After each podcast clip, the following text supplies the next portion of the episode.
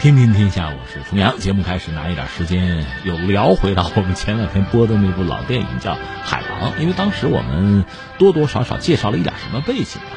因为这个故事主要是发生在印度，加尔各答呀、果阿呀。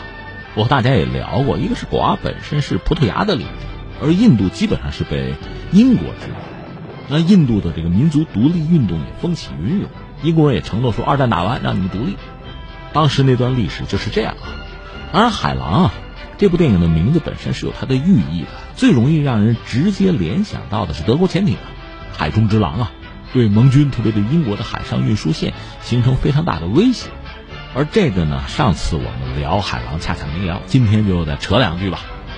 我说这个哈，昨天我们聊的是创新，聊到颠覆式创新啊，跟那个克里斯坦森，他刚刚去世啊。说到创新有很多种，各个维度不同标准吧。但是你想，潜艇的诞生它就是一个创新。船啊船是在水面上面啊，而潜艇呢是在水底下，它自然有很多的优势。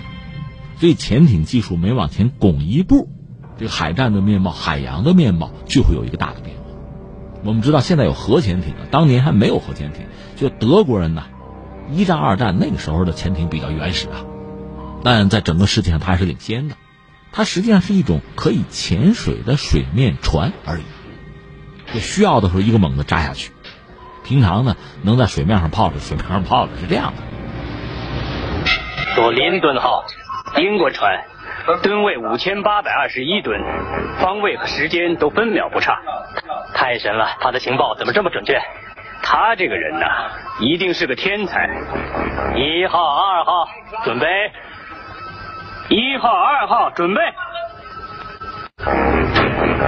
一号。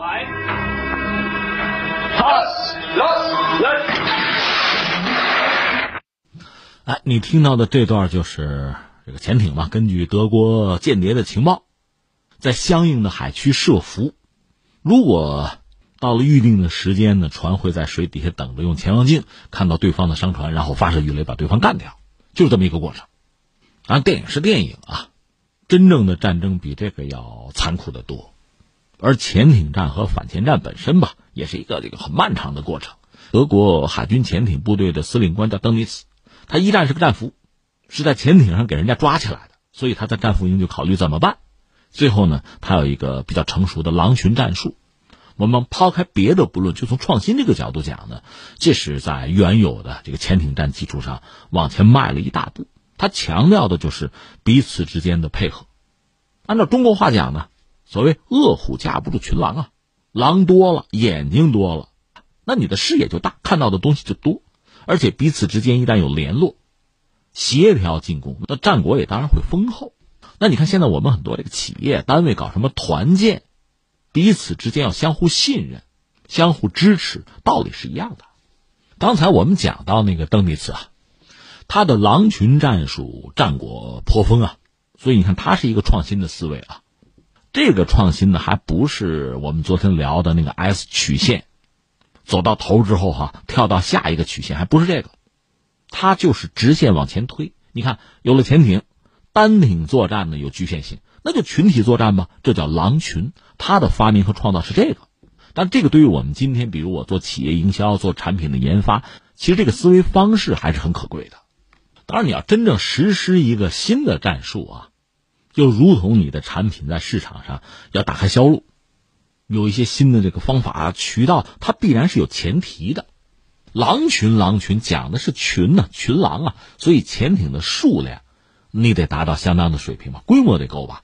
那二战我们说战争爆发的时候，登尼斯手里能同时派到大西洋上的不过七条船。当然，这七条船就潜艇啊，你也可以做这个狼群式的配置，让他们做组合、做搭配。但总的来说，规模显然太小。所以，当德国的潜艇工厂能够开足马力，能够向邓尼茨提供大量的潜艇，而且是优秀的，比如那个七型潜艇，到这个时候他才玩得起。这是一个因素，就是说你手里得有牌啊，你产能得够啊。还有一个因素，我们需要说一下，是在一九四零年法国沦陷，这个对邓尼茨、对德国的潜艇来讲是一个天上掉下来的馅饼。法国的西海岸，呃，比斯开湾，多个港口等于落到德国人手里。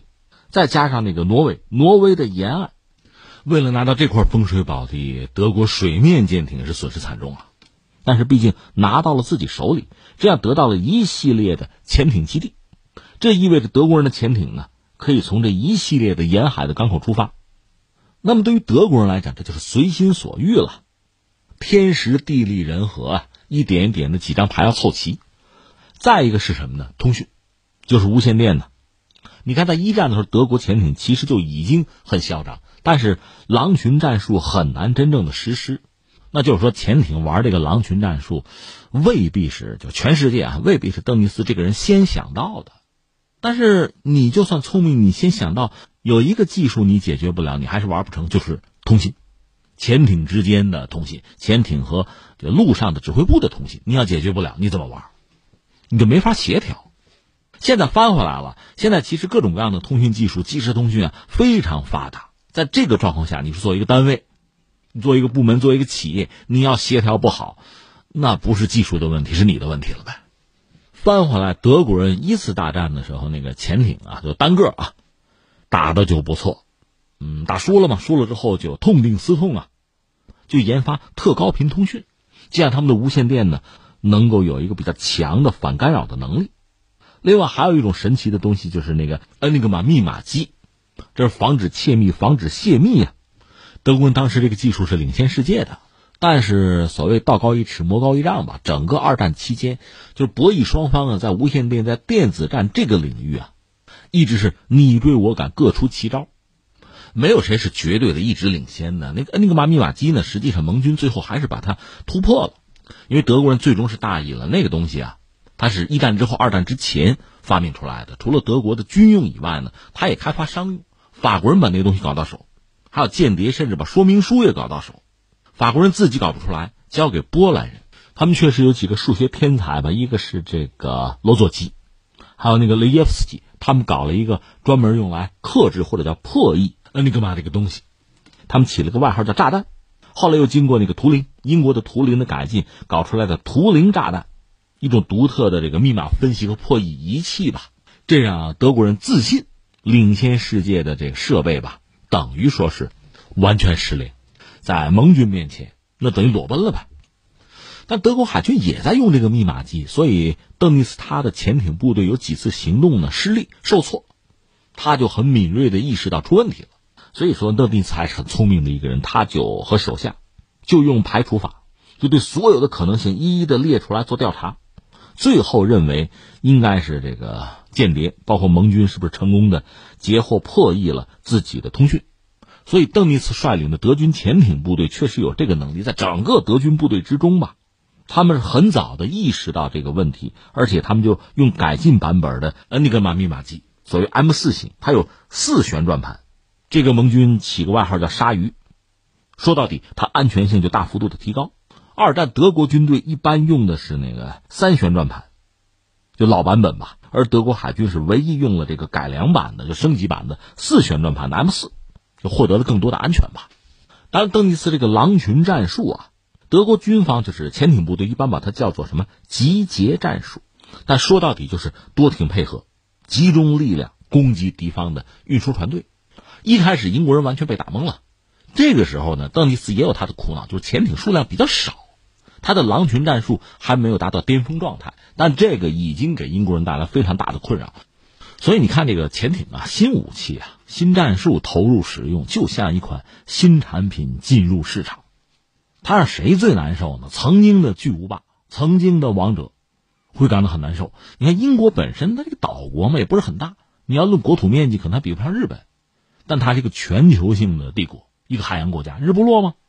它海军是很庞大的，军舰数量全球是最多的，但是面对潜艇这么个小玩意儿，一筹莫展，甚至他很多主力舰是派不上用场的，不但不能用来反潜艇，自身也可能成为这个海狼的猎杀的目标。后来只好找美国人帮忙，而那时候美国人手里有大量的封存的旧驱逐舰，英国人就说我要五十条，要五十条，美国人呢当然开两个条件吧，一个条件你得打到底呀。还有一个条件，你总得给我点实惠吧。英国当时也没钱了，他有海外基地，有六个岛就给了美国人。后来说，我再白给你两个，再赠两个。这样搞到五十条美国的旧驱逐舰，用这个反潜打潜艇啊，这是当年很困苦的时候英国人做的事情，没办法。但是接下来我要说呢，你看潜艇啊，包括什么狼群战术啊，作为一个新的啊，就技术奇袭类的一张牌打出来，确实会让对手猝不及防。但是呢，只要你把最初三板斧熬过去，进入一个焦灼状态，这事儿就有缓。逐渐的，英国人包括盟军啊，缓过这口气来。一个是在技术上想办法，再就是组织上想办法呀。怎么样反潜啊？举个例子，你比如商船队，你要有护航体制啊。你船多一些，这样损失率不就降下来了吗？就通过这种方式，逐渐的扭转颓势。总而言之，到四三年年中的时候，德国潜艇最猖狂的时期就已经过去，盟军逐渐就占上风。一个是水面上反潜能力比较强，商船队呢有护航的体制，天上还有飞机反潜。而这时候，邓尼斯本人作为一个这个海军啊，就潜艇军官，他的这个局限性就暴露出来了。有点丧失理智了，他甚至下令什么呢？就是德国的潜艇装大量的对空炮，特别是在比斯开湾啊，一旦被盟军的反潜机盯上，干脆浮出水面，拼一个你死我活。你想想，你潜艇的防空炮能装几门？而且飞机飞得多快，你打得着吗？所以这么一来，潜艇的末日也就到了。翻回来说，德国这个海军啊，你看海军有这个水面舰艇，有飞机，有潜艇，对吧？这是一个比较均衡的一个体系。呃，邓迪斯后来成了德国海军的总司令，他不是潜艇出身吗？他就好这口，所有的资源都投过来，别的就不重视。当然，这责任不只是他一个人，还包括希特勒的。最后潜艇不行了，整个海军就完蛋了。后来德国也完蛋了，猖狂一时的这个狼群海狼，也就退出了历史舞台，而且损失还是极为惨重吧。那我们聊本来聊海狼那部老电影啊，顺便聊了聊当年。波澜壮阔的这个潜艇战啊，狼群啊，反潜呐，你要对这个历史啊、军事有兴趣，可能你能够听得津津有味啊。即使你兴趣不大，你换一个角度讲，我们还是从市场啊、创新啊，从这个角度讲，当年的那些这个老的案例啊，也能给我们一些启示吧。建议你哈，联系昨天我们聊的那个颠覆式创新，一并来考虑，可能会有点心得。